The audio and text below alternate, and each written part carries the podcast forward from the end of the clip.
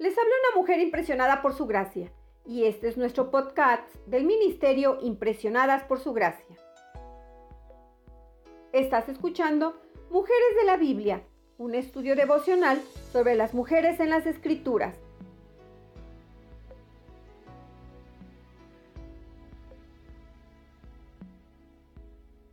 Hoy finalizamos esta semana dedicada a Ana, una mujer de la Biblia de la cual podemos aprender mucho. Acompáñanos estudiando su legado de oración.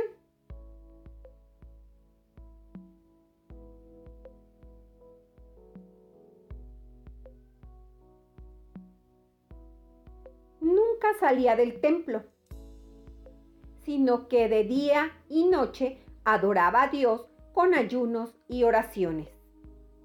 Lucas capítulo 2, versículo 37. Reflexiones sobre Lucas capítulo 2, versículos del 36 al 38. Alabe a Dios, porque Jesús es el verdadero pan del cielo que satisface al corazón hambriento.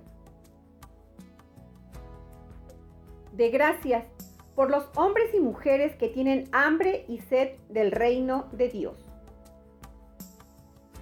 Confiese cualquier tendencia a estar tan encerrada en sus propias preocupaciones que falle en su tarea de orar por los que lo necesitan. Pídale a Dios que aumente su hambre por su reino. Eleve el corazón.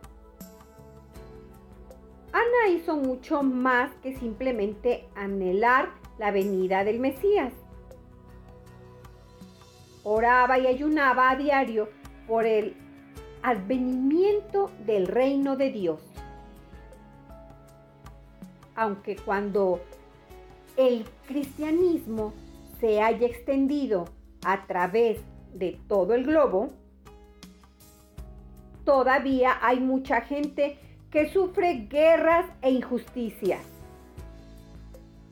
Y la mayoría tiene poco y nada que comer. Y hay muchos más que viven en la oscuridad espiritual. Esta semana, extiéndase más allá de sus preocupaciones inmediatas. Busque en un atlas, en un mapa o en un globo terráqueo un país por el cual orar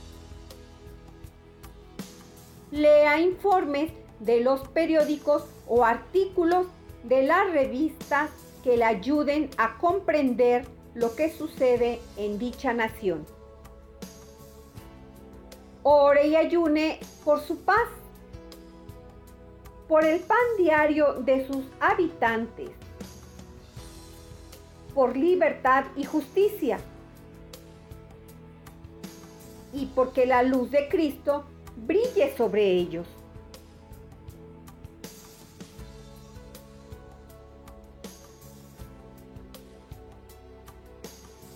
Oremos.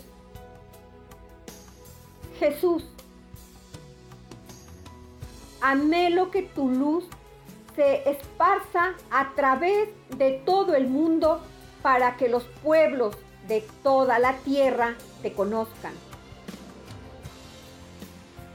Dame hoy una carga por alguna nación o grupo étnico que tenga muy poco conocimiento de ti. Muéstrame cómo orar de manera que tu reino crezca.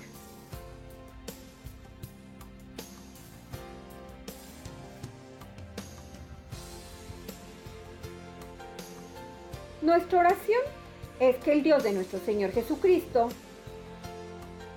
el Padre Glorioso, te dé el espíritu de sabiduría y de revelación, para que lo conozcas mejor y que asimismo sean iluminados los ojos de tu corazón, para que sepas a qué esperanza Él te ha llamado.